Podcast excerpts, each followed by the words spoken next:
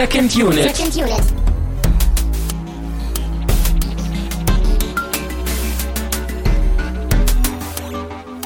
Herzlich willkommen zu einer weiteren Ausgabe von Second Unit. Mein Name ist Christian Steiner und ich habe bei mir natürlich Tamino Mut. Ja, moin Christian, wie sieht's aus?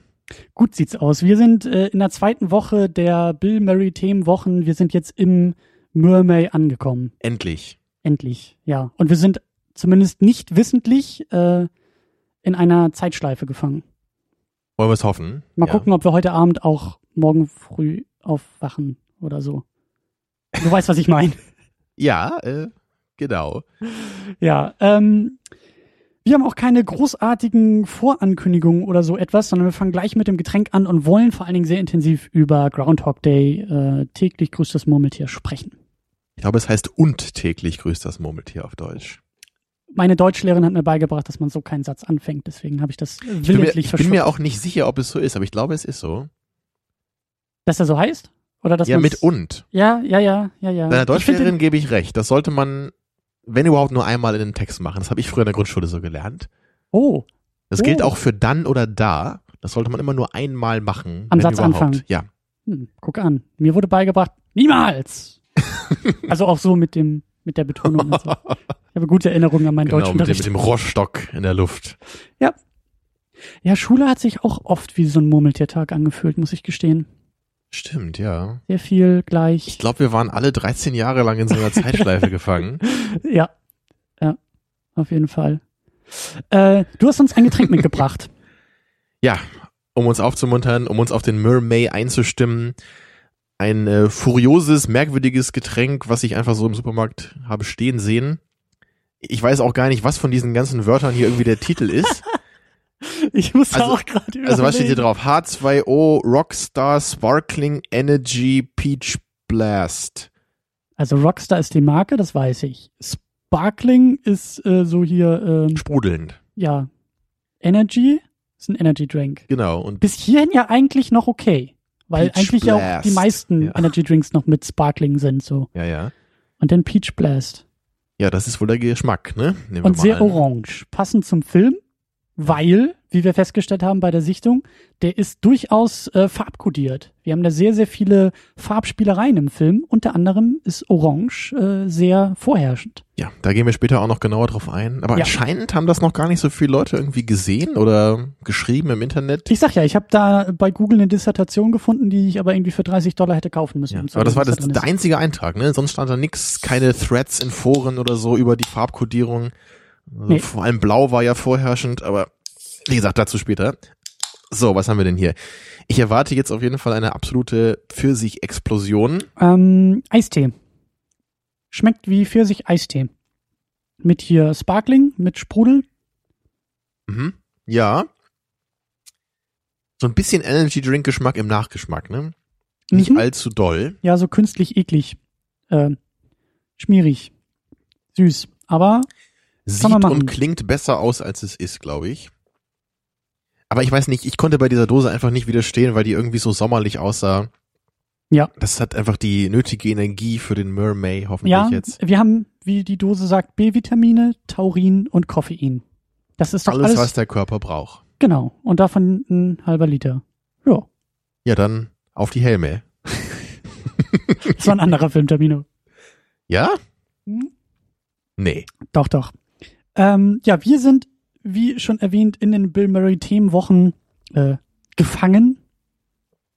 Wir haben uns absichtlich von ihnen fangen lassen, Ja. in den Bann Murrays ziehen lassen. Und ihr habt ja immer noch das Programm vorgegeben. Also waschen wir unsere Hände in Unschuld und gucken deshalb eben oder haben heute Groundhog Day geguckt. Ja, von Harold Ramis directed, den Mhm. wir auch letzte Woche bei den Ghostbusters dabei hatten als Darsteller. Hier Heute war er auch kurz- einmal kurz dabei ne, Ja. als äh, Doktor. Ja, der Film ist von 93.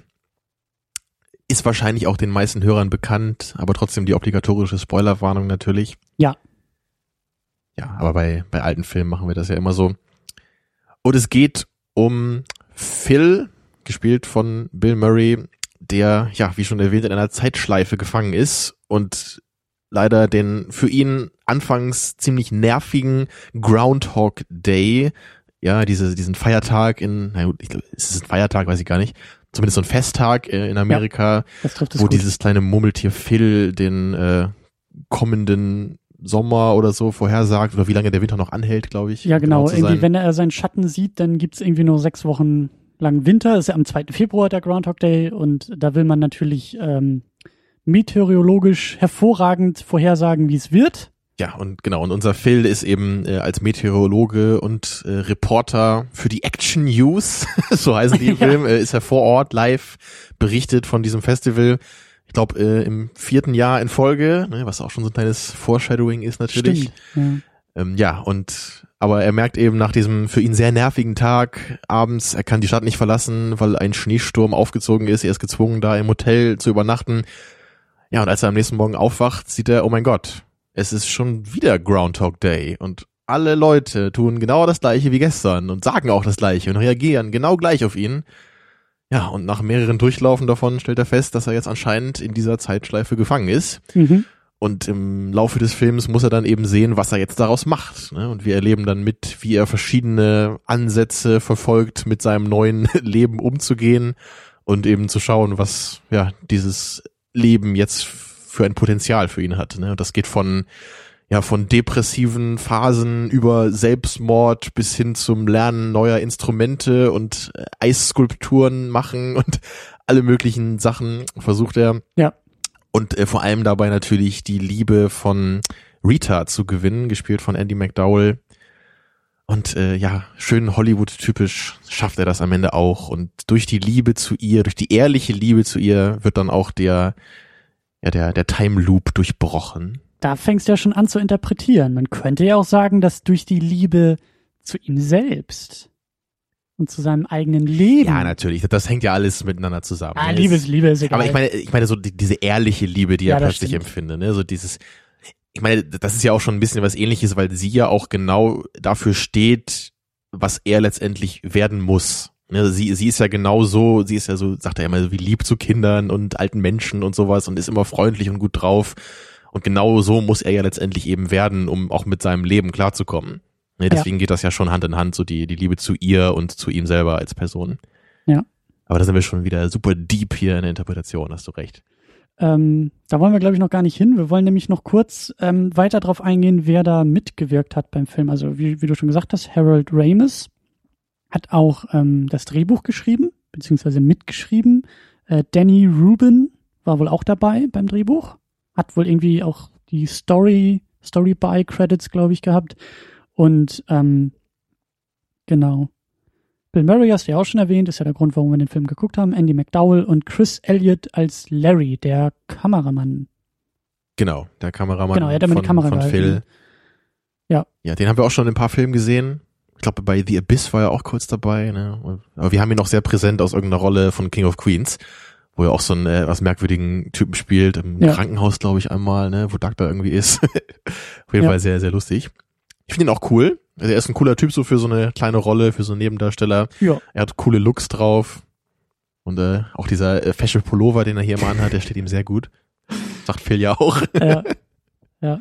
Aber der Film steht und fällt natürlich mit äh, Bill Murray und Andy McDowell, soll man sagen, äh, spielt auch gut, ähm, spielt ihm gut zu mit, Das mit trifft Rolle. eigentlich sehr gut. Ne? Aber das, er bleibt dafür ist sie natürlich auch da. Der Film ist absolut auf Bill Murray äh, fokussiert, auf seinen Charakter und auf das, was er erlebt. Und wir sind ja auch fast immer so ganz direkt bei ihm in der Perspektive, bis auf ein paar kleine Ausnahmen, Ja. wo wir auch später noch von. Ja, ich verkaufe das aber gut heute hier, ne? Da kommt eine ganze Menge noch hinterher. Ja. Ja, aber ich meine, ich meine so, es, es ist schon schon okay, finde ich, so wie Andy McDowells Rolle auch konzipiert ist. Das das ist einfach, es muss einfach so sein in dem Film. So, da, da, da können wir nicht so viel mit ihr jetzt machen. Wie ich eben schon sagte, sie ist halt auch so ein bisschen das Symbol ne, für für das Licht am Ende des Tunnels, so ein bisschen für das, was Phil eben machen muss. Mhm. So, sie ist so das, das Ideal letztendlich für eine, für eine Persönlichkeit oder wie man mit einem Leben um, umgehen kann. Ja, aber Bill Murrays Spiel natürlich äh, großartig hier. Ja. Fand ich auch noch besser als in Ghostbusters, glaube ich. Na, er hat ja auch viel mehr Screentime und viel mehr Möglichkeiten. Klar, das auch noch. Ne? sich Er hat jetzt die alleinige Hauptrolle letztendlich. Naja, kann man wahrscheinlich auch nicht sagen. Andy McDowell hat auch die Hauptrolle natürlich ein bisschen. Aber wenn man eine Hauptrolle nehmen muss, ist klar, dass man Bill Murray nimmt. Ja. Bei Ghostbusters könnte man das nicht so klar sagen, würde ich, würde ich behaupten. Das stimmt schon. Ähm, genau, und über ihn und auch über seinen Charakter, finde ich, äh, sollten wir als allererstes und vielleicht auch relativ intensiv sprechen. Mhm. Weil das auch schon wieder ähm, schön ist, wie, wie er da auch, vermute ich jetzt einfach mal, sieht so aus, als ob er auch wieder ein bisschen improvisiert und auch wieder ein bisschen was in die Rolle reinträgt. Ähm, es gibt einfach so schöne Details. Ähm, da hatten wir uns dann äh, zum Schluss ja auch immer noch so ein bisschen zu beömmelt, als er dann ganz am Ende dann mit diesem mit diesem Versicherungstypen, den er da irgendwie ja ständig auf der Straße trifft und eigentlich nicht ab kann.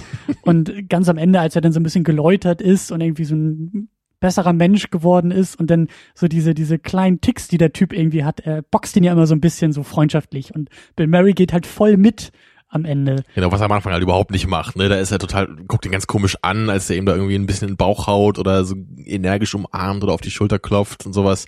So, so enger Körperkontakt zwischen Leuten, die sich irgendwie, wenn überhaupt nur flüchtig kennen, ist ja ein bisschen ungewöhnlich. Ja, aber so dieses, dieses ja. exakte Zurückboxen, genau, das sah für mich schon wieder so aus wie Bill Murray, der einfach irgendwie so ein bisschen da, da meinst du, dass er so die Idee hatte für diese Szene, ne? Genau. dass er da voll auf diesen Typen eingeht. Ned heißt er, glaube ich, ne? Der mhm. Charakter dieser schleimige Versicherungsmensch. Ne? Oder oder halt auch äh, im, im Laufe im Laufe der Geschichte sehen wir das ja auch oder oder eher so ein bisschen am Anfang, als er da eben diesen diesen Live-Bericht von von diesem kleinen Örtchen da machen soll wo eben dieses Murmeltier da aus dem, aus dem Ding geholt wird und dann eben ne, sagen soll, was jetzt los ist in den nächsten Wochen an Wetter.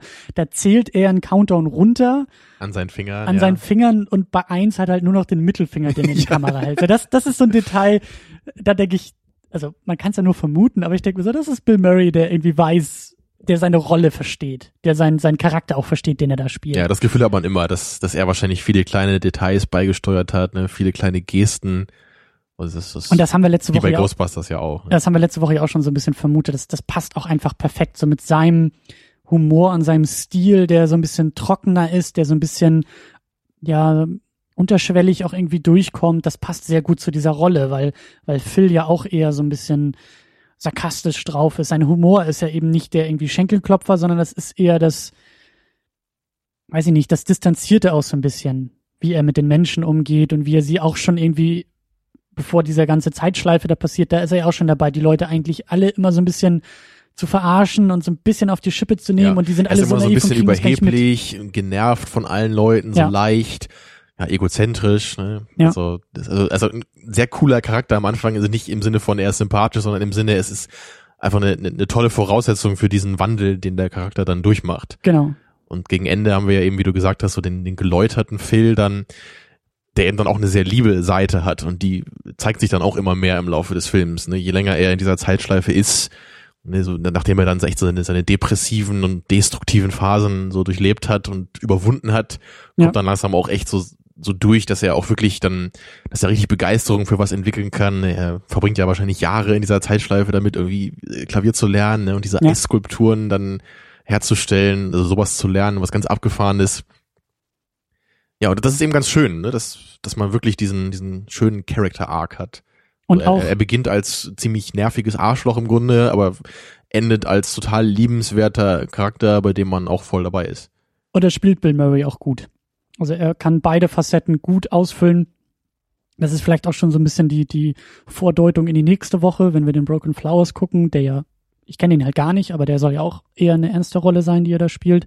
Mhm. Und hier zeigt er ja auch schon so diese, diese, äh, diesen Wandel oder die Fähigkeit auch mal was Ernsteres zu spielen. Er hat noch so ein bisschen was wie, wie Wankman von den Ghostbusters, noch so das Scherzhafte, das Lockere, das Improvisierte, das Leichte, aber so die schweren Töne, die schweren Momente, die kommen auch schon langsam hier durch.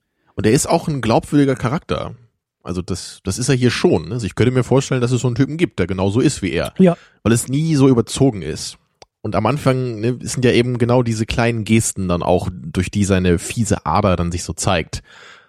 Oder, oder auch so eine, seine Distanz zu seinen Mitmenschen, sowas. Und auch seine Unzufriedenheit. Er ist am Anfang unglaublich unzufrieden mit seinem Job, mit, mit der ganzen, mit, mit allem im Grunde genommen. Ich glaube mit sich selbst am meisten. Das sagt er ja auch irgendwie mal in so einer, in so einem, in so einem Nebensatz. Von wegen den, äh, als, ich glaube, Rita wirft das irgendwie so um die Ohren.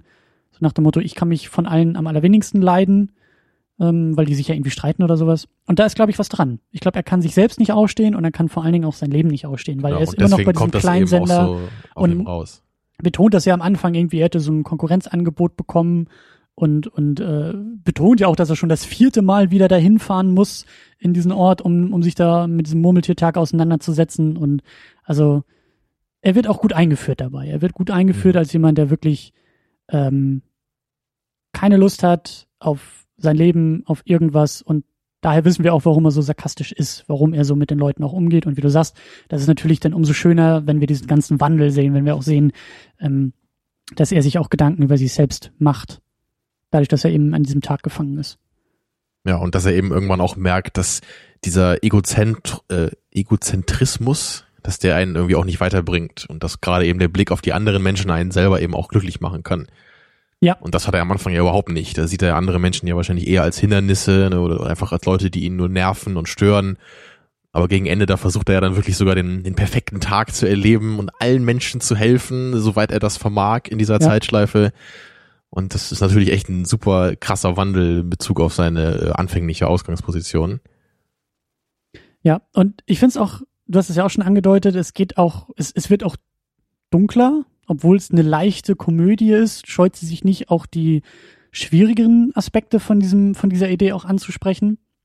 Und da ist Bill Murray auch großartig, ähm, wenn es nämlich auch darum geht, so nach dieser, nach dieser ersten Phase, wo der, wo der Hedonismus in ihm ausbricht und er irgendwie nur tut, was er will und auch nach, nach einer Zeit irgendwie merkt, so ganz erfüllend ist dieses Leben auch nicht und er dann immer weiter irgendwie in so eine Depression verfällt und versucht sich selber umzubringen.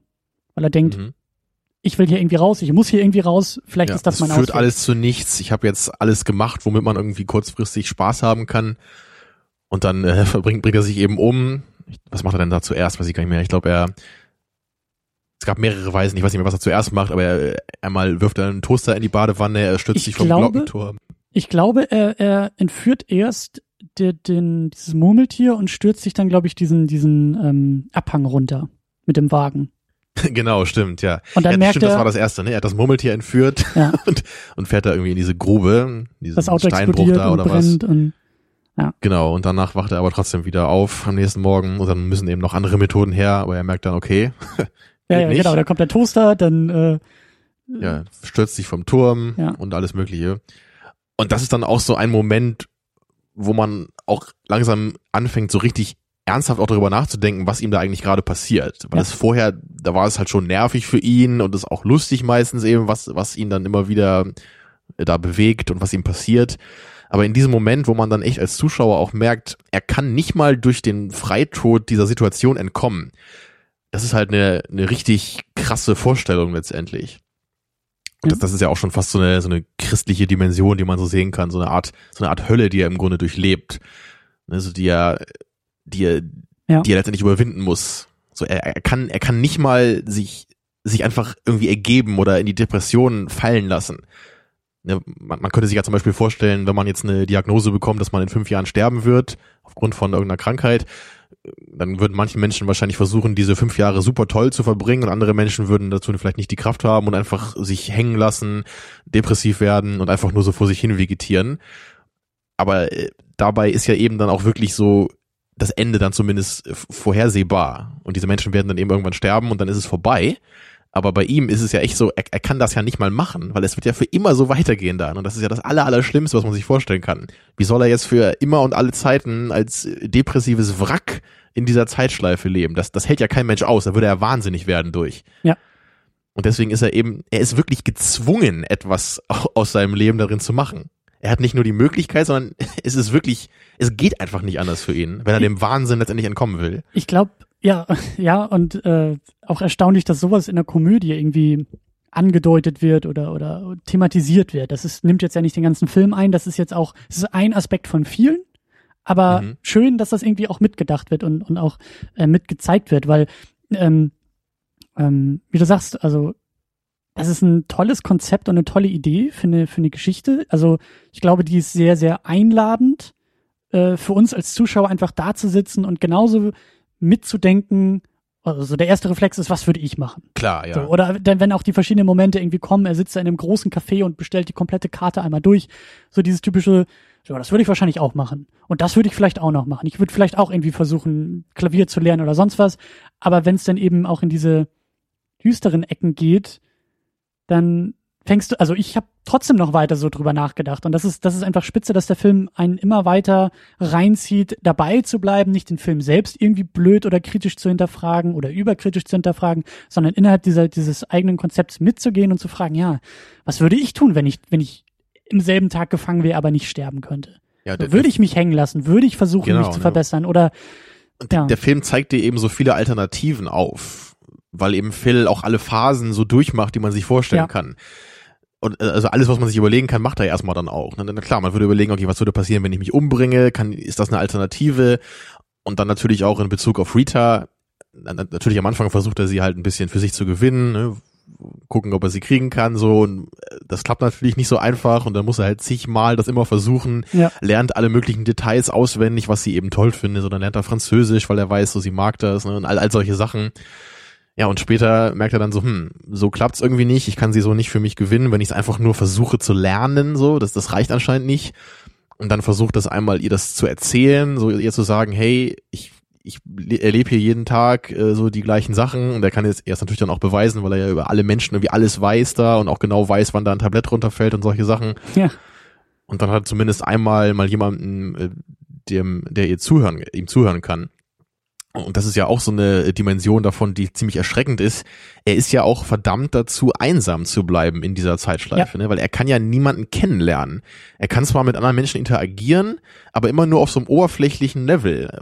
Also er er kann ja nur so, so dieses Vertrauensverhältnis beibehalten, was er zu anderen Menschen schon hat in diesem ersten Tag. Ja.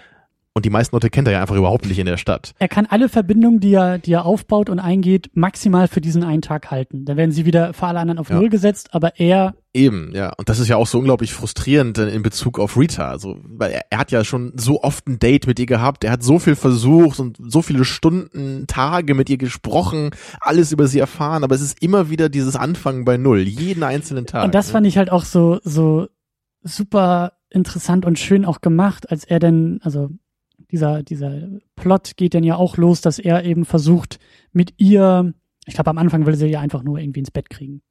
Oder er ist zumindest an ihr interessiert und wie du sagst, sie fangen an, irgendwie dann zu daten, aber Also er wird versucht- frustriert. Er, er versucht ja auch bei einer anderen Frau zuerst sogar, ne? Genau. Irgendeiner, die er gar nicht kennt, äh, will er einfach nur die rumkriegen und dann versucht das bei Rita eben auch. Und das ist ja auch nicht das, was einen jetzt wirklich weiterbringt. So, das, das will der Nein, nein, aber ich, ich damit fand sagen. ich fand's auch, also unabhängig davon, was er oder mit wem er es jetzt gemacht hat, aber einfach nur diese Idee oder dieses Problem von, du bist zwar im selben Tag gefangen und jeder Lernprozess, jeder, jeder neue Schritt, den, der, der für ihn neu war, jede neue Entdeckung, ähm, resultiert auf einer Vorarbeit, die er schon Dutzende, Tausende, Millionen Male vorher gemacht haben Ja. muss, um dann erst zu diesem Punkt zu kommen, der für ihn neu ist. Das wurde ja auch so schön durch, durch die Schnittfolgen irgendwie gezeigt. Der fängt ja mit Rita irgendwie an an der Bar und will ihr ein Getränk kaufen. Und dann lässt er sie einmal bestellen, sodass er dann am nächsten Tag weiß, welches Getränk, also sozusagen am Mhm. nächsten Tag, im nächsten Versuch weiß er, welches Getränk sie haben will, bestellt es gleich mit. Und so arbeitet er sich ja Schritt für Schritt für Schritt voran. Und irgendwann merkt man dann ja, wie frustriert er ist, dass er halt sozusagen diese Vorarbeit immer wieder machen muss, um dann zu diesem Ja, einen das Punkt ist ja zu richtig kommen. Arbeit so. Also es ist wie ein Es Videospiel, mich- wo genau. du in, im dritten Level möglicherweise immer an einer Stelle stirbst und du musst aber immer, wenn du stirbst, wieder bei Level 1 anfangen. Und dann Du kannst nicht arbeitest speichern. du dich da durch. Du stirbst Ja, so immer. wie das früher ja öfter mal war, ne? So Ja. Den sehr fairen Spielmechaniken. Ja. Und, und so ist es dann, ne? Und das, das frustriert ihn irgendwann ja auch so sehr, dass es dann irgendwie auch aufgibt. Und ich, ich glaube Ja. auch so, man, man kann ja irgendwann auch nicht mehr dann so diese richtige, lockere Art irgendwie beibehalten, dass man so eine Frau auch wirklich ehrlich für sich gewinnen kann. Weil sie merkt das ja auch dann teilweise, ne? So, Das ist ja auch machst der du dir Punkt. gerade eine Liste oder was? Was soll das denn hier, ne? Das ist ja auch der Punkt, er meint es ja auch nicht ehrlich. Am Anfang schon, Eben. so die, die ersten Momente sind, glaube ich, schon noch ehrlich gemeint und da ist es noch irgendwie auch für ihn reizvoll, was über sie herauszufinden, aber es ist nachher irgendwann so ein, so ein Automatismus, den er hat, auch so Mhm. ein Spiel, was er, so eine Maske, die er aufsetzen muss und die er eigentlich auch nicht mehr aufsetzen will. Genau diese Maske ist es nämlich. Das ist der absolut falsche Weg, nämlich das zu machen. So kannst du ja keine richtige Beziehung letztendlich bekommen. So, so würde man ja auch niemanden richtig kennenlernen können, wenn man sich nur überlegt, was erwartet der von mir und dann tue ich so, als wäre ich genau diese Person. Ja. Das ist ja total unehrlich und das, das funktioniert vielleicht, um, um sie, also um, um sie so ein bisschen zu gewinnen, um, um, um dich interessant zu machen. So, das kannst du schaffen. Ne, aber das, du, du wirst niemals ehrlich natürlich die Liebe dadurch gewinnen. Ja. Aber das, ich meine, es ist halt echt eine äh, ein interessanter Gedanke auch, weil ich mir selber beim Schauen überlegt habe, so wie viele, also bei wie vielen Frauen würde das funktionieren so, ne? Also wenn wir uns jetzt vorstellen, wir sind auch in so einer Zeitschleife gefangen und sagen wir jetzt mal in der Uni oder so mit, mit irgendwelchen mit irgendwelchen Mädels, die man meinetwegen so flüchtig kennt. Ja, und gehen wir mal davon aus, man ist für die zumindest semi-attraktiv oder so, ja, also man würde nicht völlig ausgeschlossen werden.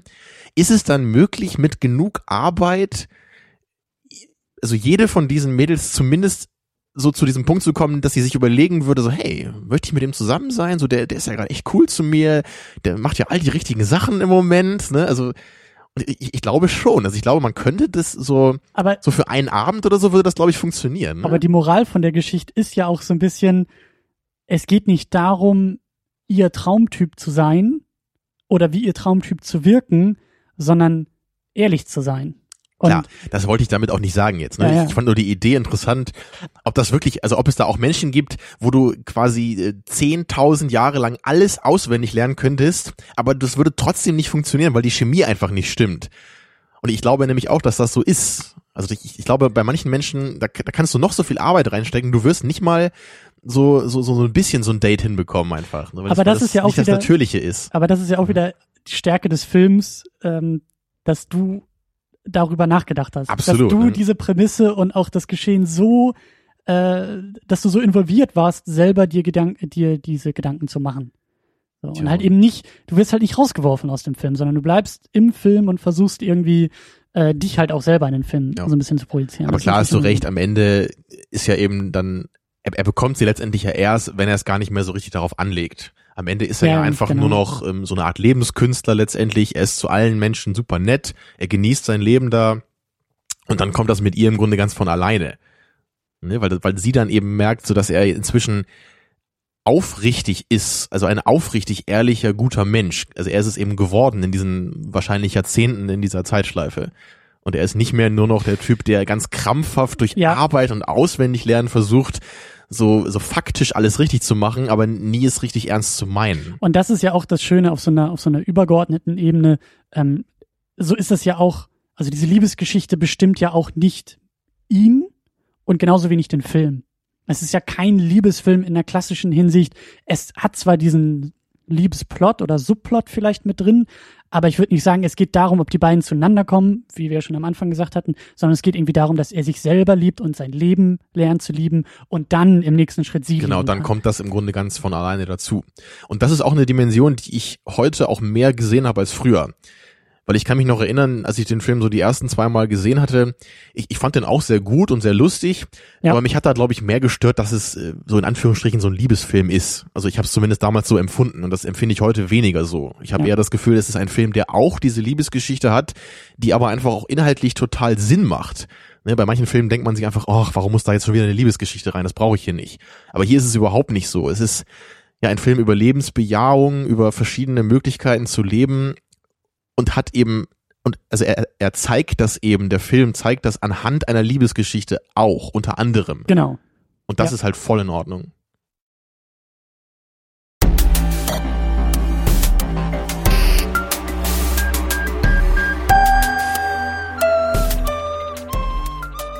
Herzlich willkommen zu einer weiteren Ausgabe von Second Unit. Mein Name ist Christian Steiner und ich habe bei mir natürlich Tamino, Tamino Mut. Mut. Bla bla bla.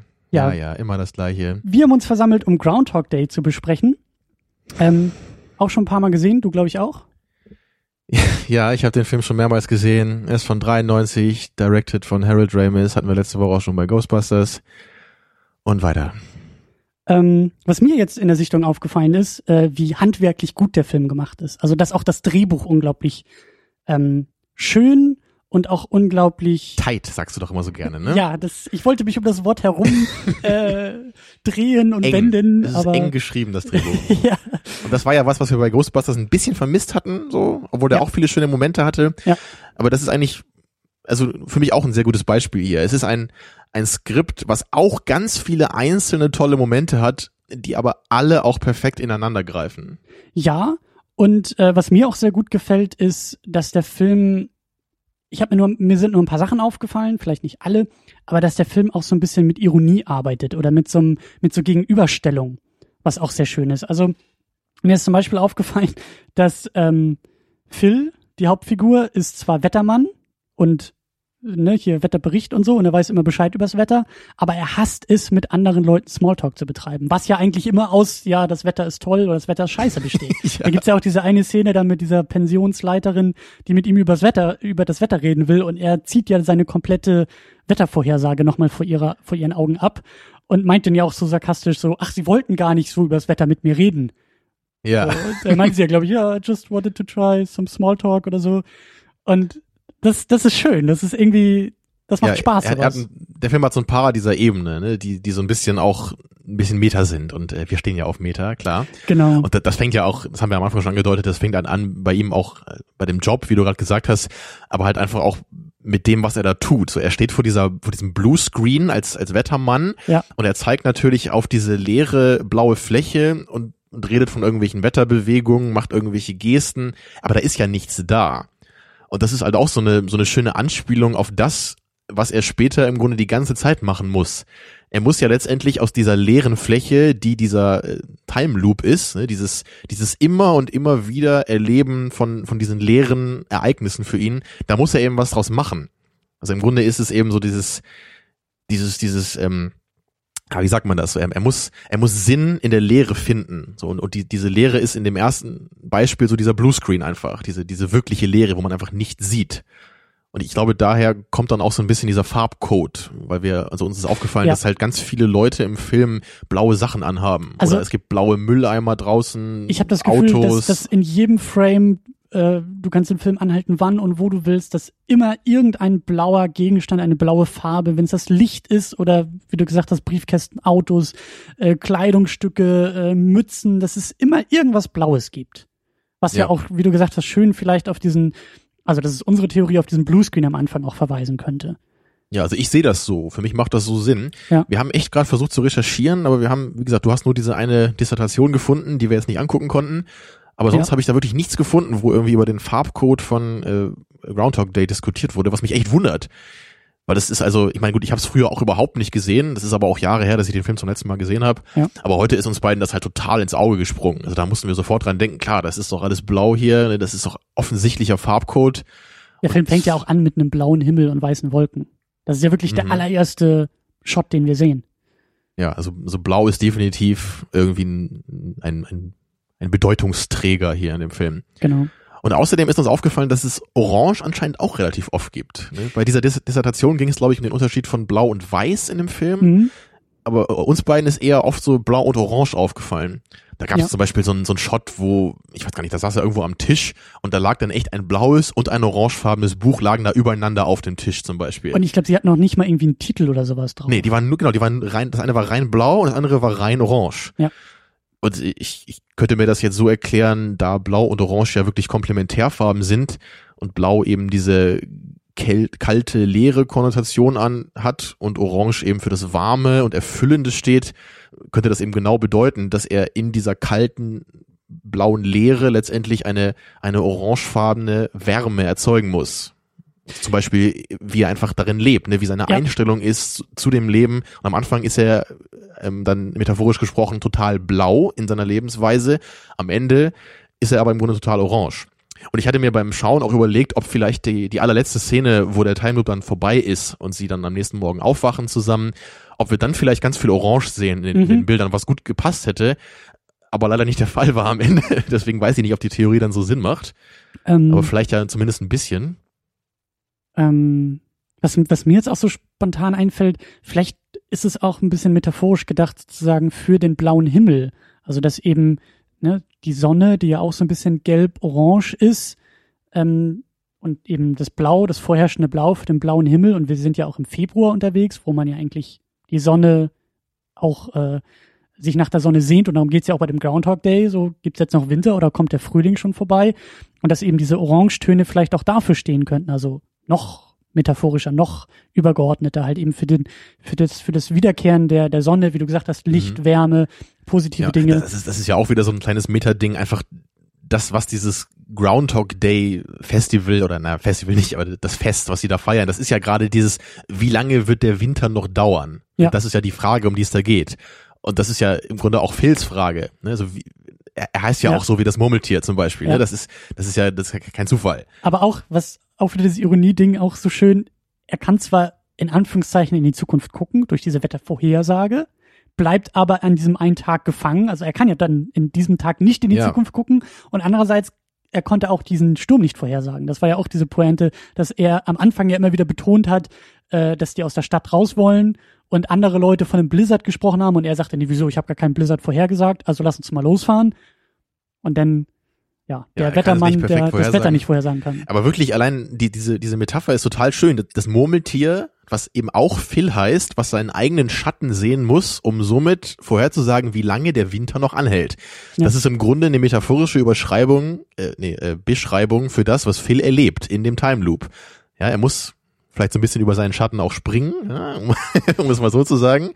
Und dann eben den Winter überwinden. Und am Ende, Ja. die letzte Szene, da ist ja auch, der Himmel wird klar, ne, die Sonne scheint, so nach dem Motto, der Winter ist vorbei. Ja, und somit hat Phil jetzt äh, den Frühling richtig vorhergesagt, irgendwann mal. Ja. Nach äh, 30, 40 Jahren oder wie auch immer in der Zeitschleife. Oder 10.000 Jahre, man Ja. weiß es Da, nicht. gibt- da gibt es ja verschiedene Theorien, haben wir uns auch nochmal schlau gemacht. Man kann das wohl so grob berechnen, ne, anhand der Sachen, die er da so macht, weil ja gerade so diese Fähigkeiten, ne, von denen wir auch schon gesprochen haben, wie das Klavierspielen und Eisskulpturen machen und was macht dann noch so Karten in so einen Hut werfen, wo er auch meint, so ja, mach das mal sechs. Monate, mach das mal sechs Monate lang, jeden Tag vier, fünf Stunden und dann kannst du das. Ja. Also da, da müssen schon einige Jahre vergangen sein. Und Harold Ramis hat wohl am Anfang gesagt, dass er sich das immer so als zehn Jahre vorgestellt hätte. Aber dann, glaube ich, hat er später nochmal gesagt, nach äh, ausgiebigerem Nachdenken müsste das wohl mehr äh, sein, so eher so 30, 40 Jahre wahrscheinlich. Ja, und da gibt's ja auch ne, Internet und so. Leute haben Freizeit, ähm, so wie wir. Hm. Äh, da gibt's aber auch verschiedenste Blogartikel, die, wie du gesagt hast, das auch mal so ein bisschen nachrechnen und dann eben auch verschiedene Sachen aufgreifen, die er selber erwähnt. Wir haben ja, glaube ich, irgendwie 34 Tage oder so, die wir sehen, die man am Film ablesen kann. Dann gibt's ein paar Bemerkungen, die gemacht werden. Dann gibt's ein paar Überlegungen, wie lang wird es wohl dauern, bis man Klavier lernen kann, so gut wie er, wenn man es jeden Tag ein paar Stunden macht. Wie lange wird es dauern, Französisch zu lernen, was er irgendwann sprechen kann, oder Italienisch auch noch. Und also anhand dieser Indizien wurde dann irgendwie auch nachgerechnet. Und ich glaube, das waren so knapp 35, 36 Jahre oder so, die da rauskamen. Also auf jeden Fall eine verdammt lange Zeit. Davon kann man ausgehen. Tja. Ja. ja, so wie ich mir Gedanken mache, ob man jede Frau zumindest oberflächlich so verführen könnte mit dieser Arbeit, machen sich andere eben Gedanken, genau wie viele Jahre er darin wohl verbracht hat. Ja. Was ich auch, auch noch interessant finde, ist ja einfach so diese, das Leben, was er da führt, hat ja im Grunde erstmal keine Konsequenzen, Mhm. weil er ja alles machen kann und immer wieder aufwacht, da wo er am, ja, an dem einen Tag eben aufwacht, so immer um 6 Uhr morgens mit dem gleichen Song. Aber dennoch kann er ja Sachen lernen oder er, und er erinnert sich ja schon noch an Sachen.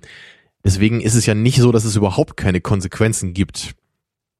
Ne, also äh, ne, eine Erinnerung oder eine Fähigkeit ist ja eine Konsequenz in positiver Hinsicht, was das Ganze zumindest schon noch mal ein bisschen erträglicher macht. Man könnte sich ja auch vorstellen, dass ihm selbst irgendwie das Erlernen von Fähigkeiten verwehrt würde und dass er immer wieder das verlernt, was er am Tag vorher gelernt hätte. Das wäre ja noch frustrierender da, dann, ne? Ja, wobei, es wäre dann vielleicht auch spannend zu sehen, oder vielleicht auch nicht, aber die Frage, ob er, also was wäre, wenn er, wenn er es selbst gar nicht merken würde, dass er immer wieder den gleichen Tag erneut durchlebt. Das wäre, glaube ich, kein gutes Drama, aber das, das wäre die Höchstform dessen, was du gerade beschrieben hast. So, wenn er noch nicht mal in der Lage wäre, Fähigkeiten anzusammeln, Erinnerungen anzusammeln, dann wäre es ja wirklich das Hamsterrad. Ja, gut, da sind wir dann bei der Memento-Geschichte. Also man könnte sich ja überlegen, dass er nur weiß, dass er diesen Tag schon immer erlebt hat. Dass er aber nicht weiß, was genau er gestern gemacht hat. Dass er im Grunde kein Kurzzeitgedächtnis hat, so wie bei Memento auch, sondern dass Ja. er sich nur an das, an das eine Ereignis erinnern kann, ah, ich wache ja immer wieder in dieser Zeitschleife auf. Ja gut, klar, das müsste er Ne, das wäre dann haben, wieder was anderes. Oder das, das, dann wäre es im Grunde Memento auch als Film, so ein bisschen. Memento in der Zeitschleife. Wer, wem Memento noch nicht Meta genug ist. Ja, das ist die Fortsetzung dann von Memento und Groundhog Day. Da Ja. prallen Universen aufeinander. Ja, obwohl, wahrscheinlich würde es eher so ein bisschen gegen Mementos Idee laufen, weil dann ja äh, alle so ein bisschen so wie Memento werden. Also wie, wie der Wie Hauptcharakter. Memento, he- heißt der Memento, der Hauptcharakter? Ich weiß nicht, ob er einen Namen hat überhaupt in dem Film. Keine Ja. Ahnung, weiß ich nicht mehr. Ähm, Weißt du, weil, er- weil dann wäre er eher ja auf dem Level der anderen Menschen, Ja. weil die sich ja auch dann an nichts erinnern können, was nicht, was die können sich erinnern, aber nicht an das, ah, ich hoffe, du weißt, was ich meine. Ja, Wir äh, sollten nicht Memento und Groundhog Day kreuzen, das wird äh, zu gefährlich. ich glaube, das wurde bisher auch noch nicht versucht. Filme zu kreuzen, diese beiden Filme zu Filme kreuzen. zu züchten, das Ähm, wäre doch mal was. Du hast auch schon davon gesprochen, dass wir einen Erzählerwechsel drin haben. Das ist mir so gar nicht aufgefallen, aber da hast du vollkommen recht. Ja, nur ganz kurz, äh, Ja, in also- ein paar Momenten. Muss ja zumindest. Also die, der Moment, ach, sogar zweimal fällt mir gerade ein. Also wir haben ja den Moment, wo er sich, glaube ich, von einem Haus geschmissen hat oder, oder nach dem, nach dem äh, Toaster oder so. Auf jeden Fall ist er, ist er tot und liegt in diesem, liegt er im Krankenhaus äh, und, und muss von den anderen beiden identifiziert werden. Mhm. Und wir hören ja und sehen ja und kriegen ja mit, was die sagen. Was ja eigentlich gar nicht möglich wäre, weil der Film ja eigentlich immer durch seine Perspektive erzählt wird. Genau, ich glaube, da gibt's zwei Momente. Einmal den du gerade beschrieben hast. Und dann Und ja dann- auch, als er mit dem Auto da die Schlucht runter ist. Genau, mir gerade das waren ein. die beiden Momente, wo einmal wir von außen, das, das ist auch nur ein paar Sekunden, so zehn Sekunden vielleicht, wo wir dann einmal den Blick von außen haben und wir sehen, wie die anderen darauf reagieren, dass er tot ist. Und wir sehen dann eben, dass sie natürlich nicht super traurig sind, weil, naja, er war ja eben nicht sonderlich nett zu den meisten Leuten. Mhm. Ähm, ich finde es aber trotzdem bemerkenswert, dass der Film das einfach macht in diesen ganz kurzen zwei Momenten, möglicherweise auch mehr, ich kann mich aber nur an die beiden erinnern, dass wir da wirklich dann eben den, den äh, ja, allwissenden Erzähler so ein bisschen haben und nicht mehr den, den Ich-Erzähler aus Phils Perspektive. Vielleicht Also ist ein bisschen man, befremdlich einfach nur. vielleicht könnte man dann auch so weit gehen und den Eröffnungsshot mit dem blauen Himmel und den weißen Wolken als so eine göttliche Perspektive vielleicht deuten. Also wir haben, wenn man so Mhm. will, dann ganz am Anfang die Verortung des Erzählers im Himmel und aus dem Himmel wird eben auf Phil äh, heruntergeblickt. Kann man sicher so sehen, ja. Und anhand von Phils Geschichte dann eben so ein beispielhaftes, du hast ja auch schon so auf diese christlichen äh, Parallelen irgendwie angedeutet, da so, ein so ein Exempel zu ja, statuieren. man könnte das so sehen. Ich glaube, es gibt auch viele buddhistische Fans des Films, habe ich eben noch gelesen bei Wikipedia. Der scheint wohl so in, in den, diesen Kreisen, wollte ich gerade sagen, aber in diesen buddhistischen Kreisen scheint er wohl sehr gelobt zu werden, weil er ja auch eben genau diese lebensbejahende Botschaft hat, so zum Großteil. Ja, Ja. aber du, du hast schon recht, es kann einfach so eine, es ist irgendwie so eine, so eine, ja, göttliche oder, oder außermenschliche Perspektive sein, die man am Anfang so einnimmt. Ja, das hat, das hat mich einfach auch gefragt, also vorher wird ja gar nicht die Frage aufgeworfen, was denn mit den anderen Menschen passiert, wenn er stirbt. Also in den jeweiligen einzelnen Fällen. Hm. Ob das im Grunde immer jetzt so einzelne Paralleluniversen in Anführungsstrichen sind. Ne, Also gibt es jetzt irgendwie am Ende, weiß ich auch nicht, tausende alternative Zeitlinien, ja, die sich immer so unterscheiden, also je nachdem, auf, was er an diesem einen Tag gemacht hat. Ne? Also pass auf, Tamino, wir könnten jetzt den ganzen Tag hier sitzen und auf Servierten irgendwelche Striche aufmalen und versuchen, das Ganze zu erklären, aber wir haben dafür keine Zeit. Aber Bruce, so einfach geht das nicht. Denn wenn der ganze Film direkt davon handelt, was für Konsequenzen mit diesen Zeitreisen verbunden sind, wir sind doch gerade bei einem anderen Film, oder? Ich glaube auch, ja. ähm, lass uns mal wieder zurück zu Groundhog Day und äh, wir sind ja schon so ein bisschen bei diesen spirituellen Ebenen vielleicht angekommen, egal ob das jetzt so ein religiös, christlich, buddhistisch oder was auch immer. Wir können uns, glaube ich, darauf einigen, dass der Film äh, insgesamt auch sehr, sehr metaphorisch unterwegs ist und Mhm. immer wieder zu diesen Gedankenexperimenten einlädt und eigentlich auch immer wieder äh, zeigt, so ein bisschen auch im Subtext, ähm, hier geht's auch um mehr als das, was wir hier sehen. Es geht hier nicht um lustige Momente und äh, es ist nicht so ein Film wie meinetwegen 40 erste Dates, die ich nicht gesehen habe, aber da kenne ich auch die Prämisse und da ich würde jetzt mal behaupten, ohne den Film gesehen zu haben, dass das keine super dieben, philosophischen, lebensbejahenden Botschaften beinhaltet, sondern eher darum geht, dass diese lustigen Situationen erzeugt werden, wenn du halt 40 Mal versuchst, immer die gleiche Frau zum Date einzuladen. Weißt du, ob du den Film gesehen hast? Keine Ahnung. Mm, Nein. Ich meine, so diese eine Dimension, die gibt's ja hier auch. Das ist ja auch einfach an sich lustig, wenn wir eben sehen, wie er immer und immer wieder versucht, äh, mit, Aber- mit Rita zusammenzukommen. Ne? Aber genau, aber genau das meine ich. So, man kann diesen, diesen, diese konkrete, diesen kon konkreten Plotpoint sich rausgreifen und davon ausgehend so ein bisschen allgemeiner mal drüber nachdenken und sagen, hm, wie viel davon steckt eigentlich in unserem, in Anführungszeichen, normalen Leben genau. sowieso schon drin? Man kann aus Geht's- der reinen Situationskomik einfach, einfach rauskommen, den Film nicht mehr nur als bloße Comedy sehen, Ja. also die Prämisse auch nicht einfach nur dazu betrachten, dass es lustige Situationen erzeugen soll, was es natürlich auch tut, aber man kann eben, genau wie du sagst, man kann abstrahieren, man kann über sein eigenes Leben nachdenken und man kann dann eben auch das, das normale Leben in Anführungsstrichen mit, mit dem Leben vergleichen, was Phil jetzt letztendlich führen muss da drin. Und das Interessante dabei finde ich halt immer wieder ähm, zu beobachten, dass es vielleicht auch gar nicht so weit hergeholt ist, was der Film uns da aufzeigt. Wenn man jetzt mal so ein bisschen kritisch vielleicht auch fragt, worum geht's denn eigentlich, wenn man sich irgendwie in diesem Dating-Prozess versucht kennenzulernen? Geht's darum, man selbst zu sein oder geht's darum, die andere Person zu beeindrucken und von sich selbst zu, zu überzeugen, so wie er das ja auch tut? Natürlich zum Extrem gesteigert, aber wie viel davon steckt tatsächlich im Alltag? Und ganz besonders klasse fand ich das ja, als er da irgendwie mit diesen zwei Typen in der Bowlingbahn sitzt und dann danach noch ein bisschen äh, äh, bei Bier und Schnaps sich übers Leben unterhält und dann ja irgendwie zu den beiden sagt, äh, könnt ihr euch vorstellen, jeden Tag exakt den, den gleichen Tag zu erleben, in eurem Leben überhaupt nichts zu erreichen und hier nie rauszukommen? Und die beiden gucken ihn an und sind ja auch so ein bisschen einfacher gekleidet und auch von den Persönlichkeiten her und gucken ihn an und sagen so, naja, im Endeffekt ist das bei uns so. Und dann fängst du an, drüber nachzudenken. So, ja, viele Leute stecken in ihrem Leben einfach fest. So wie er. Nicht, ja.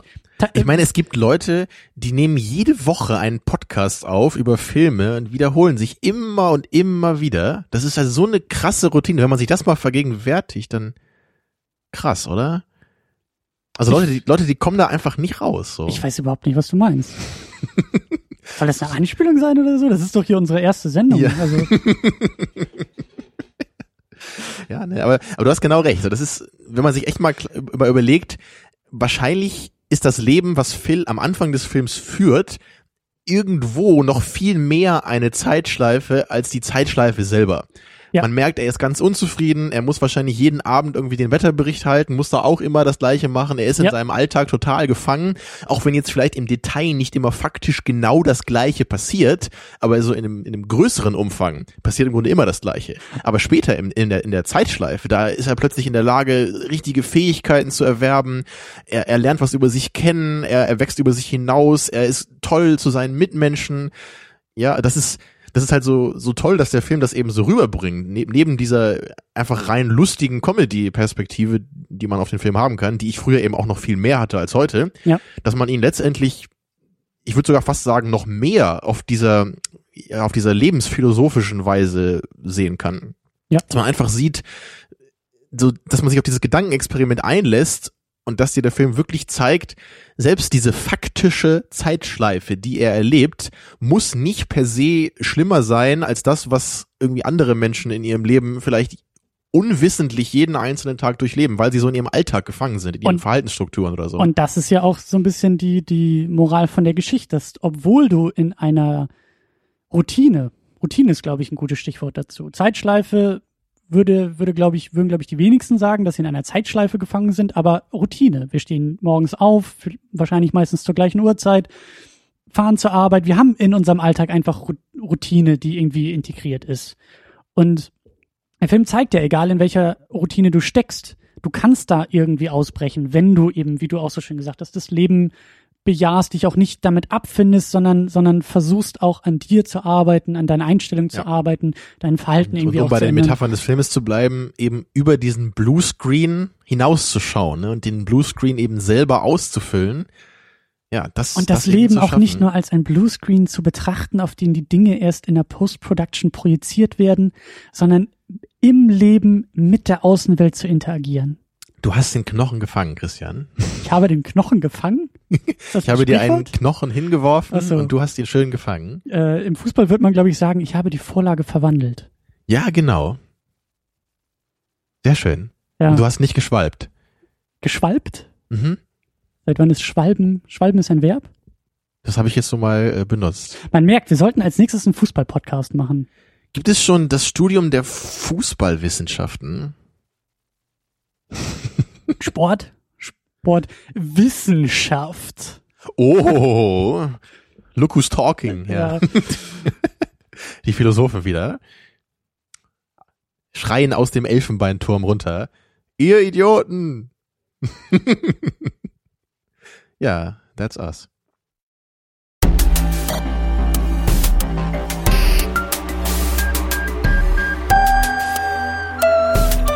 Herzlich willkommen zu einer weiteren Ausgabe von Second Unit. Mein Name ist Christian Steiner und ich habe bei mir natürlich Tamino, Tamino Mut. Christian, ich bin so froh, dich zu sehen.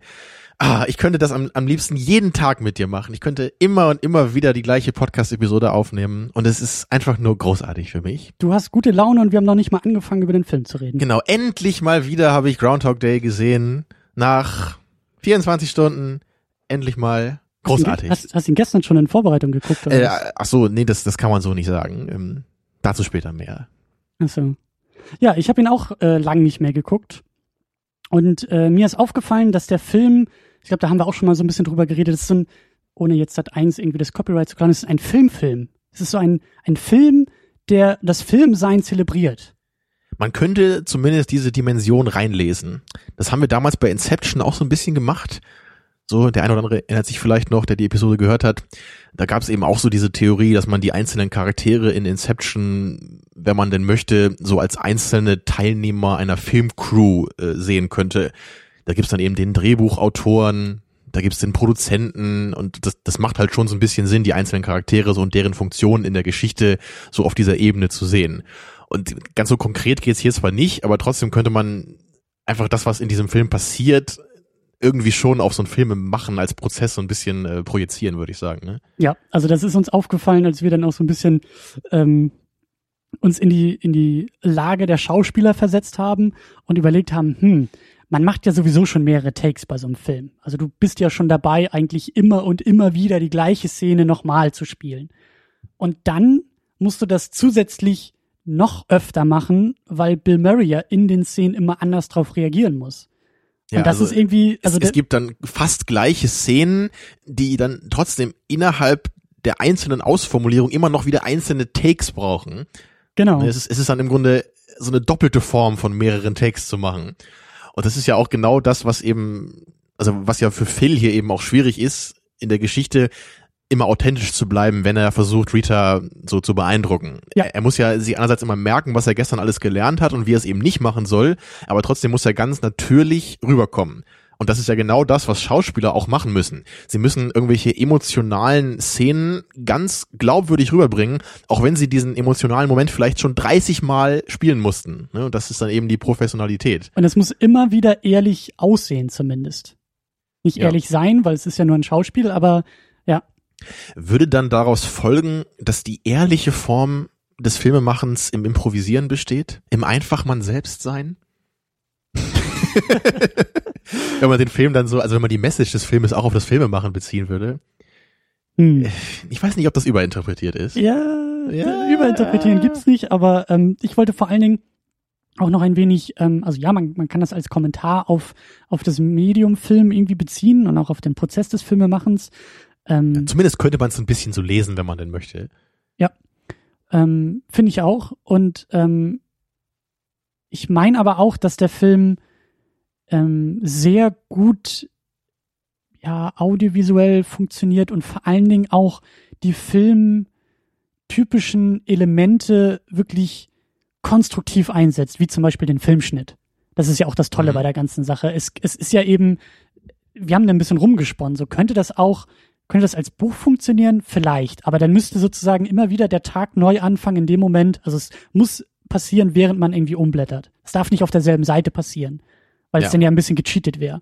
Man bräuchte wahrscheinlich so, ein, so einen gewissen Einschnitt dann auch bei einem Buch. Ne? Das wäre zum Beispiel das Umblättern. Da würde wahrscheinlich ein Absatz nicht reichen oder es wäre nicht stark genug. Genau, aber selbst das Umblättern ist, glaube ich, nicht so schön und so stark wie hier der Filmschnitt. Weil das ist ja gerade das Tolle, dass egal in welcher Situation er sich befindet, der Filmschnitt ist ja diese, diese, tatsächlich dieser künstliche Schnitt, dieses künstliche, ja, diese, diese, diese, wie soll man sagen, ja die künstliche Beschneidung von etwas und das, was danach kommt, hat nicht zwangsläufig direkt was mit dem zu tun, ja, was davor kommt. Der Film suggeriert uns das nur. Genau. Das ist ja auch ein Moment in Inception genau, den wir ja auch beide sehr cool finden, wo dann eben auch wo, wo Leo oder Alan Page einmal einlädt in dieses Café ganz am Anfang, ja, ne? Und dann genau er sie dann irgendwann fragt, so, hey, weißt du eigentlich, wie wir hierher gekommen sind? Und wir als Zuschauer haben das halt auch nur mit so einem Schnitt gesehen. Es war Cut und dann waren sie in dem Café. Und wir haben natürlich automatisch gedacht, dass sie halt einfach irgendwie da hingegangen sind, wie man das eben erwarten würde. Aber das war in dem Moment einfach dann nicht so und das, das zeigt dir der Film dann ganz offensichtlich, dass, dass, dass eben der Schnitt etwas ist, was wir selber aktiv als Zuschauer so mit Inhalt füllen müssen. Das trifft es sehr, sehr gut, weil manche, der Film ist ja gespickt von Schnitten, ist ja völlig klar, aber manche dieser Filmschnitte sind für uns das gleiche Erlebnis wie für Bill Murray in seiner Rolle. Weil in manchen Momenten, nämlich in dem Moment, wo er sich irgendwie den Abhang runterstürzt, tot ist und ein Schnitt dafür sorgt, dass er wieder am, am selben Tag neu anfängt. Es ist das, es ist das gleiche Ja. Erlebnis für ihn wie Da für uns. sich auch, oh, wie bin ich denn hier hingekommen? Genau. Ne? Aber in anderen Fällen ist es einfach so, dass wir natürlich uns überlegen, ja klar, er hat natürlich wieder den Tag mit Rita genauso verbracht wie gestern, nur dass er jetzt an diesem Punkt, wo wir wieder einsetzen, eine Kleinigkeit anders macht, die er gestern gelernt hat, dann zum Beispiel. Genau, Da ist genau. dann ein anderer Schnitt. Aber das ist halt was, das, das, das merken wir eigentlich als Zuschauer gar nicht, wenn wir da nicht bewusst drüber nachdenken. Es gibt Ja. verschiedene Formen von Schnitten. Da kann irgendwie, da, da können zehn Sekunden fehlen, da kann ein Tag fehlen. Das, das ist alles was, was unser Gehirn beim Schauen leistet. Wir, wir füllen das alles aus und wir bringen den Sinn in diese einzelnen Ausschnitte einer Geschichte erst rein. Ja, das, äh, wenn man sich mal ein bisschen damit auseinandersetzt und ein bisschen drüber nachdenkt, ist es eigentlich eine höchst erstaunliche Leistung, dass wir in der Lage sind, Filme überhaupt zu lesen und zu deuten, weil die ja ständig ge gespickt sind von Schnitten, die wir hinnehmen und die wir auch ohne Probleme interpretieren. Das Ja. überfordert uns ja überhaupt nicht mehr. Es fühlt sich ganz natürlich an, ne? Genau. obwohl das im Grunde eine sehr abgefahrene Idee ist. Genau. Und ähm, ja, und der Film, wie gesagt, der, der geht mit dem, mit dem Film sein, mit dem Status als Film, geht er eben sehr, sehr konstruktiv um. Was ich auch sehr schön und sehr charmant finde. mit dem Status des Filmseins. Ja. Ach, das war jetzt ein abschließendes äh, Wort oder war das, um ein neues Thema aufzumachen? Nee, das ist äh, so ein bisschen, so ein bisschen abschließend zu, zu, Okay, gut, dann weiß ich, was du Thema. meinst, ja. Ah, ja, das ist, ähm, also es ist wirklich, es- hat mich überrascht, wie gut mir der Film gefallen hat, muss ich ganz ehrlich sagen. Ich hatte den als ähm, gut in Erinnerung, so ungefähr so auf dem Level von Ghostbusters, eine unterhaltsame Sache, die ein paar knuffige, coole Ideen hat. Aber ich würde jetzt schon sagen, im direkten Vergleich zu letzter Woche finde ich ihn doch deutlich stärker. So. es ist Also- auch überraschend, wie clever der Film ist. In Genau. diesen kleinen Momenten und Details, die man vielleicht früher äh, übersehen hat. Und ja, er ist, auf die wir genau, jetzt er ist, er ist clever, er ist unglaublich lustig, er ist charmant, aber er ist eben auch deep. Und das ist was, was ich früher einfach nicht gesehen habe. Ja. Ich habe ihn früher nicht als deep empfunden, weil ich wahrscheinlich einfach noch nicht genug so drüber nachgedacht habe. Ich habe ihn einfach zu sehr als Comedy geschaut. Worauf ich mich ja auch am meisten gefreut habe, denn äh, jetzt jetzt bei der Sichtung ist einfach dieses schöne Spiel mit Zeitstrukturen. Das ist ja etwas, was was mir eigentlich ganz gut gefällt, wenn Filme auch mal ein bisschen von dieser Routine abkommen, äh, ihre Geschehnisse irgendwie chronologisch erzählen zu wollen oder meinen das auch zu müssen, wenn da irgendwie, naja, weil das ist ja eben das Schöne beim beim Film, der kann halt hin und her springen. Der kann inhaltlich zeitlich hin und her springen, wie er will, eben durch das durch, den, durch die beschriebene Schnitte und Montage ist es halt möglich, ähm, wie ein, wie ein Puzzle oder wie ein, wie eine Collage von Zeitebenen auch zu funktionieren. Und da haben wir auch schon äh, einige Beispiele irgendwie gehabt. Also Inception vers versucht ja sozusagen parallel zu erzählen, nicht irgendwie äh, chronologisch irgendwas zu machen, sondern sozusagen alles gleichzeitig irgendwie zeigen zu wollen. Und ähm, Ja, Cloud Atlas haben wir da, der verschiedene Zeitebenen Ebenen eher inhaltlich verknüpft und dann manche Dialoge, die Charaktere sagen, dann irgendwie 300 Jahre später durch den Schnitt sofort in ganz anderer Facette wieder aufzugreifen. Ja. Was auch eben so eine interessante Mischung davon ist. Oder was wir ja auch schon hatten, Eternal Sunshine of the Spotless Mind, der ja so ein bisschen auch rückwärts läuft. Ja, der dich am Ende die Anfangsszene, Spoiler-Alarm in dem Moment für Eternal Sunshine, äh, und äh, Den Film sollte man wie nicht du sehen damals haben. auch gesagt hast, den Film sollte man nicht nur sehen, den muss man sehen. Ne? Mhm. So war das doch. Du hast auch Leuten verboten, den Podcast zu hören, bevor sie den Film nicht geschaut haben. Und da hatte sich auch jemand für bedankt, glaube ich. Also äh, es war erfolgreich. Ja, So, jedenfalls da ist es ja so, dass man am Anfang eben erlebt, wie die beiden sich kennenlernen und man weiß am Ende des Films, die haben sich schon vorher mal gekannt und dann haben sie ihr Gedächtnis gelöscht und lernen sich jetzt nochmal kennen. Also man, man lernt erst im Nachhinein, dass man gerade eine andere Zeitebene äh, vorgesetzt bekommen hat. Ne, beim ersten Mal anschauen denkt man ja klar, das war ihr erstes Treffen, dann kommt Schnitt und wir sehen, wie die Beziehung weitergeht, aber so ist es gar nicht. Ne? Der Anfang des Films war das Ende Ja. und das ist halt eben auch unglaublich cool gemacht, dass das so funktioniert. Ja. Aber wie genau ist es jetzt hier? Es ist ja kein Zeitsprung. Es ist ja schon streng genommen ganz chronologisch, was wir hier sehen. Aber dennoch ist es eben so ungewöhnlich arrangiert. Und vor allem halt eben, was wir auch gerade sagten mit den Schnitten. Es wird ja eben so, so oft und, und sprunghaft geschnitten einfach. Es gibt ja sogar so eine kleine Collage, wo wir einfach nur mal so zehn Ohrfeigen nacheinander haben, Ja. die ja jedes Mal einen Tag dann symbolisieren, ne? weil Ja. er jedes Mal, wie wir vorhin sagten, er hat jedes Mal so diese ganze Arbeit wieder geleistet, alle guten Sachen gesagt, die sie hören will, aber am Ende natürlich wieder irgendwas falsch gemacht und dann gibt's die Ohrfeige. Ja. Und das führt natürlich am Ende dazu, dass er dann so sieht, okay, so wird's irgendwie nix. Oder halt eben auch, ähm, was wir auch schon äh, an, angesprochen und angedeutet hatten, auch noch die Anfänge von diesem Weg. So, er kommt irgendwie in die Bar, setzt sich hin, bestellt das Getränk, fragt sie, was sie haben will. Dann haben wir einen Schnitt, er kommt wieder in die Bar, bestellt das Getränk, bestellt ihr gleich eins mit oder, oder bestellt das gleiche, was sie haben will. Und, und so sozusagen die, die eine Szene, die sonst chronologisch sich ereignen würde, tut es zwar auch, aber mit Schnitten dazwischen, Ja. die eigentlich immer wieder auf Null gesetzt werden. Genau, es ist wie so, wie so eine Schreibmaschine, ne, die du immer wieder so äh, durchhämmern musst, wenn du eine Zeile geschrieben hast. Es geht immer wieder auf Anfang zurück und dann läuft's wieder in die Richtung. Genau. Und ich meine, klar, das ist, es ist zwar schon chronologisch erzählt, aber ich, ich finde das, ich finde das sehr, sehr schön, dass überhaupt, also hier haben wir ja diese, diese mehr oder weniger so, so äh, Schleifenstruktur irgendwie, die der Film ähm, macht. Also es ist ja eben keine gerade Linie, die du zeigen wür zeichnen würdest, schon irgendwie, aber eher eine Schleifenstruktur dabei. Ja, es ist es geht nach vorne, aber in einer genau. Es, Kreisbewegung. äh, na- natürlich ist es schon chronologisch auf Phil bezogen, weil er sich ja auch immer an alles erinnert und das ja auch alles chronologisch erlebt. Aber dennoch kann man es ja als Schleife bezeichnen, wenn man das jetzt eher auf, auf die Ereignisse oder auf den Tagesablauf in dieser Stadt äh, bezieht. Ne? Und dann setzt es ja schon immer wieder an dem gleichen Morgen an und ist deswegen dann eher so eine Schleife. Genau. Und das finde ich, das finde ich echt schön und auch, auch erfrischend. Ähm, es gibt doch hier, wie heißt das, Source Code. Ja, der ist so ähnlich, ne? nur dass der sich von der Zeitstruktur daher unterscheidet, dass wir da ja einmal diese, diese Zukunftsebene haben, so als, als quasi jetzige Zeit des Films, von der dann immer wieder zurückgesprungen wird, also Ja. von der dann immer aktiv in diese Schleife wieder eingetaucht wird. Ja. Also, also das ist schon natürlich ähnlich, aber nicht das gleiche. Es ist schon irre, wie viel man da echt machen kann in Filmen, ne? dass man dass man da wirklich so viel mit, mit verschiedenen Zeitebenen arbeiten kann und dass das trotzdem für den Zuschauer immer noch funktioniert. Also das menschliche Gehirn ist echt äh, umwerfend, wenn es so diese Verbindungen in Geschichten eigenständig herstellen soll. Ja. Ja, Source Code findest du, glaube ich, besser als ich. Ich finde, der hat einfach zu viele Plotholes gehabt, um dieses coole Szenario richtig auszureizen. Ich glaube, ich habe ihn, also als ich ihn gesehen habe, war ich, glaube ich, ähm, positiver gestimmt durch dieses Spiel mit Zeit. Ich glaube, wenn, wenn, wenn man, wenn man mir das auftischt, egal in welcher Form, dann. Das ist äh, auch so dein Gimmick, ne? Meinst du ja? Ja, Und da, genau. da wird dann gleich das kleine Christian Superman Herz äh, wird dann auf dieser äh, nonlinearen Zeitstrukturebene dann gleich äh, berührt. Genau. Ja, und ich meine, ich sehe das ja ähnlich wie du. Ich finde das ja auch toll, wenn man das macht, aber es muss halt schon funktionieren. So und es hat bei Source Code meiner Meinung nach einfach nicht so richtig funktioniert, weil so einfach das, was äh, Jake Gyllenhaals Charakter da gemacht hat in dem Zug, das war halt eben nicht so, was wir heute halten bei Groundhog Day, wo man genau so sich überlegt, hey, was würde ich denn machen? Und dann macht es Phil und man über, überlegt sich mit ihm, wie das denn wohl wäre.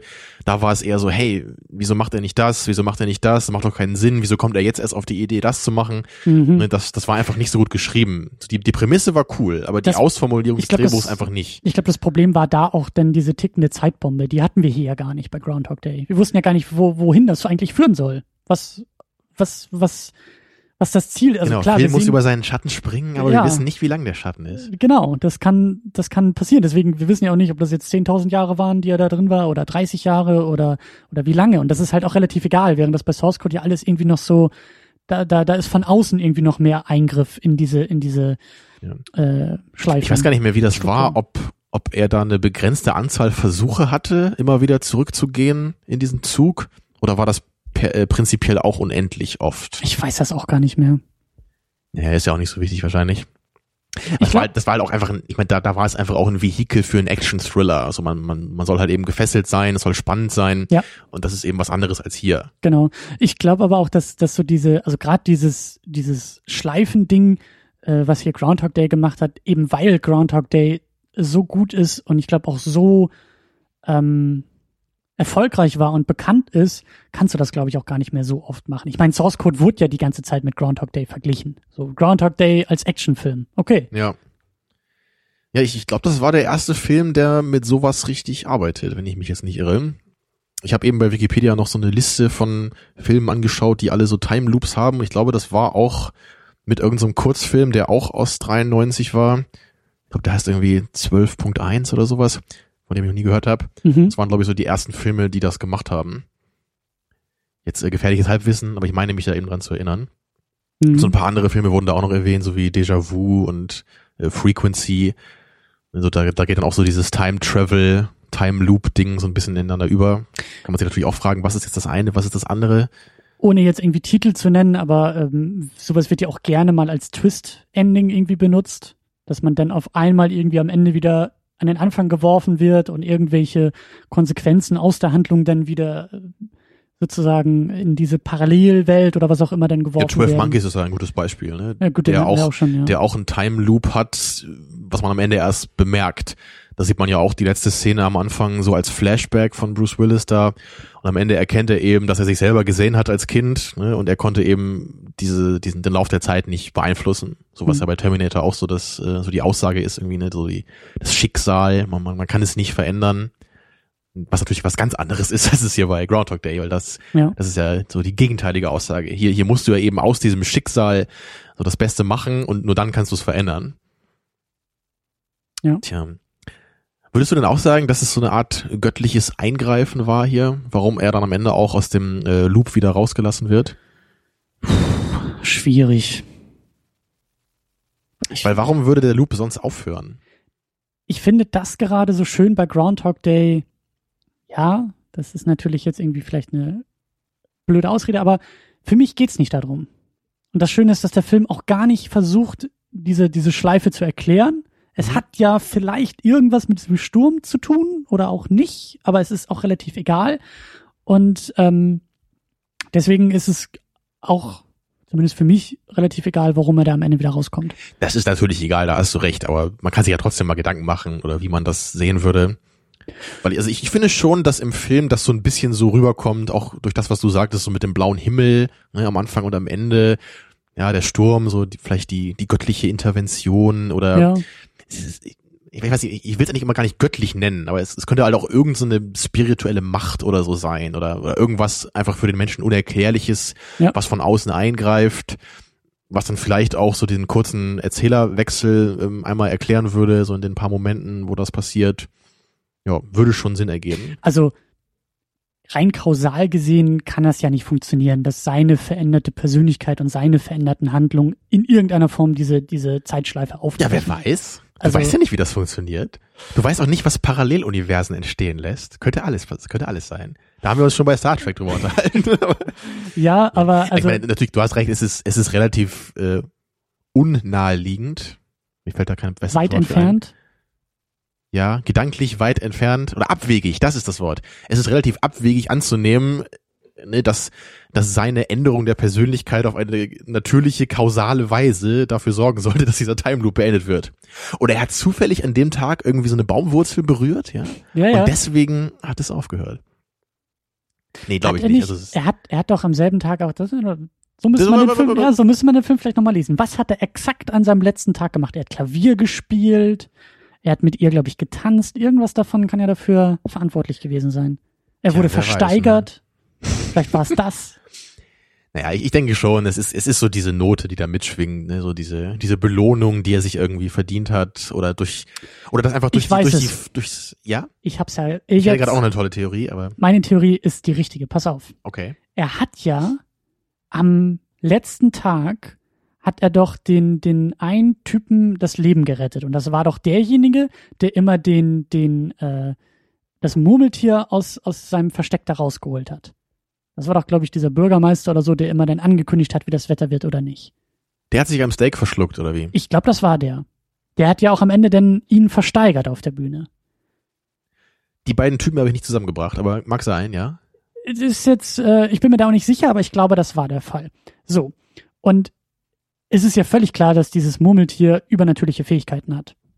Davon, das ist ja, Da brauchen wir nicht drüber diskutieren, ja. das etabliert der Film ja schon. So, und dadurch, dass jetzt dieser Bürgermeister so als Bindeglied zwischen dem Murmeltier Phil und dem Menschen Phil fungiert hat, hat das Murmeltier auf den Bürgermeister seine magischen Fähigkeiten übertragen.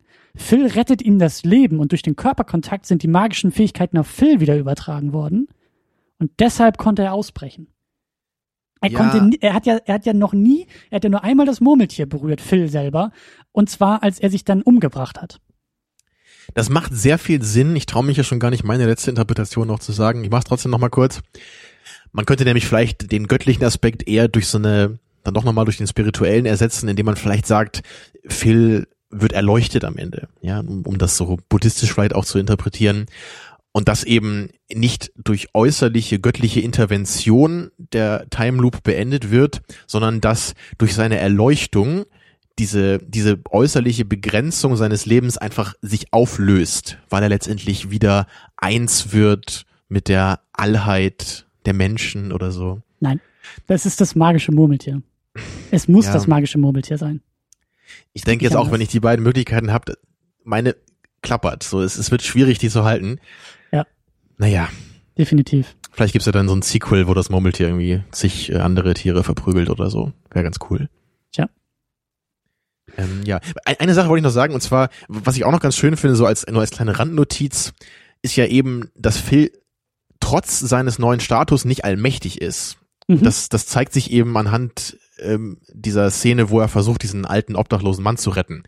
Das versucht er ja mehrmals, so er, er spendiert ihm was zu essen, er nimmt ihn irgendwie mit, mit rein, kümmert sich um ihn, bringt ihn ins Krankenhaus.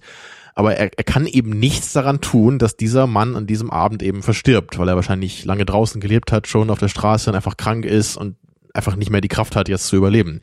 Und das, das zeigt sich halt nur in diesem einen Aspekt, aber finde ich auch ganz schön, dass er eben trotz, trotz aller Kraft, die er investiert, so das Leben aller Menschen in diesem Ort für diesen Tag so gut wie möglich zu machen, er hat eben auch seine Grenzen. Und er kann eben durch Wissen und, und Mühe und Engagement sehr weit kommen, aber er kann auch nicht den, den Tod überwinden. Oder, oder es gibt auch für ihn noch gewisse Grenzen, ne, die, er- die er sich dann auch in diesem absurden Szenario wieder vergegenwärtigen muss.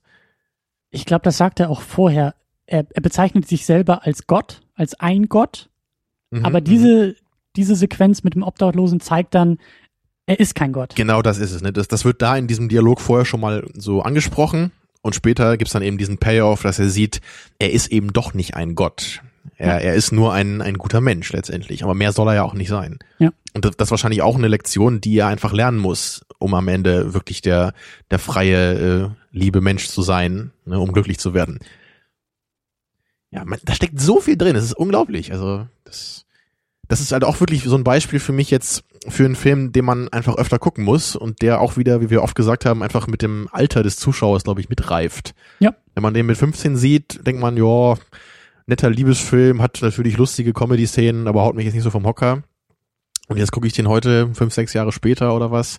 Und ja, ich sehe da ganz viele andere Dimensionen. Ich sehe ein tolles Skript einfach auch, was einfach, ich, ich sehe das Handwerk hier auch drin. Ne? So Ja. dieses, also das, was, was Harold Ramis da mitgeschrieben hat, das ist einfach großartig so. Das, das ist, wie du sagtest, ne, eng, tight geschrieben, Und das ist das entwickelt Schöne, seine Szenen toll. das ist ja auch das Schöne bei, bei, bei so richtig guten Filmen. Es wirkt halt alles so, so leicht. Und man muss die Arbeit dahinter erkennen. Man muss da wirklich genau drauf hingucken, weil du kannst den Film so weggucken und denkst dir, schöner Film, aber Genau, alles fühlt sich so, so leicht an, so die, die Zahnräder greifen ganz natürlich ineinander. Und deswegen sieht man die einzelnen Zahnräder gar nicht mehr. Hervorragend, Herr Mut. Hervorragend. Äh, ja, ich würde auch sagen, dass das war mal wieder so ein Film, der definitiv auch von unserem kleinen Podcast-Projekt hier profitiert. Also das ist so wie Tree of Life. Das war auch für mich so ein Ding, der ist, danach musste ich diskutieren und die Diskussion hat mir Mhm. geholfen, den Film irgendwie besser zu greifen.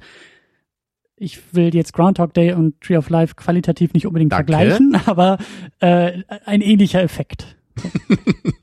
ähm, Ja, Ja. Es, es fühlt sich gut, das mal ausgesprochen zu haben. Aber an dem Punkt, Christian, kann ich dir sagen, dass ich das, dieses Gespräch zwischen uns beiden schon zum 27. Mal erlebt habe heute. Und das war auch der Grund, warum ich mich so perfekt eloquent ausdrücken konnte heute, weil ich ne, diese Podcast-Episode mit dir schon immer und immer wieder erlebt habe. Dir ist das natürlich nicht klar. Aber der Punkt ist, ich habe heute eine Aufzeichnung dieser Episode gemacht mit Ausschnitten von wie auch immer ich das gemacht habe, von den letzten Aufnahmen, die wir hatten. Und wenn du dir dies, diese, äh, diese Episode anhörst, dann wirst du merken, du hast mich mehrmals begrüßt. Also für mich hat sich auch diese Diskussion oder wie jeder Podcast, es fühlt sich immer so an, als ob wir zum ersten Mal diskutieren würden.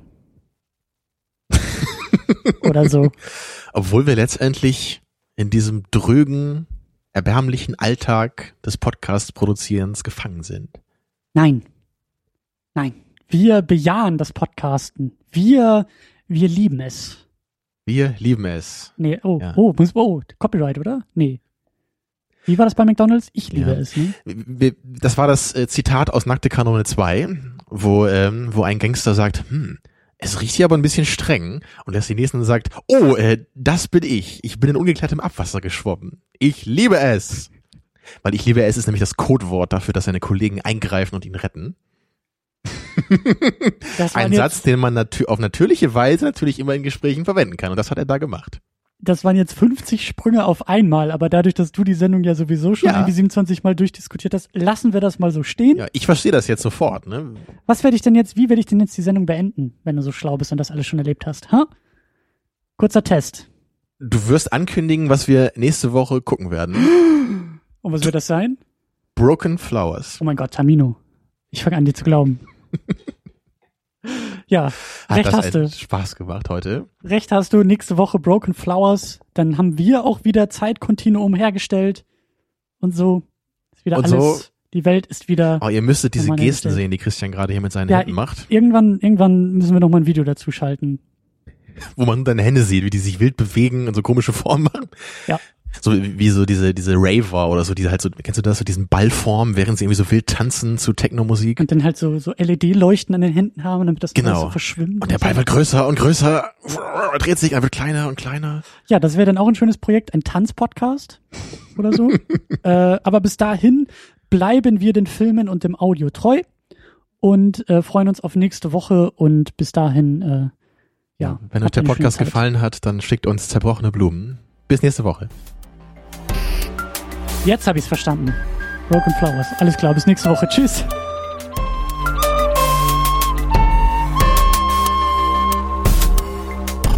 Second Unit. Second unit.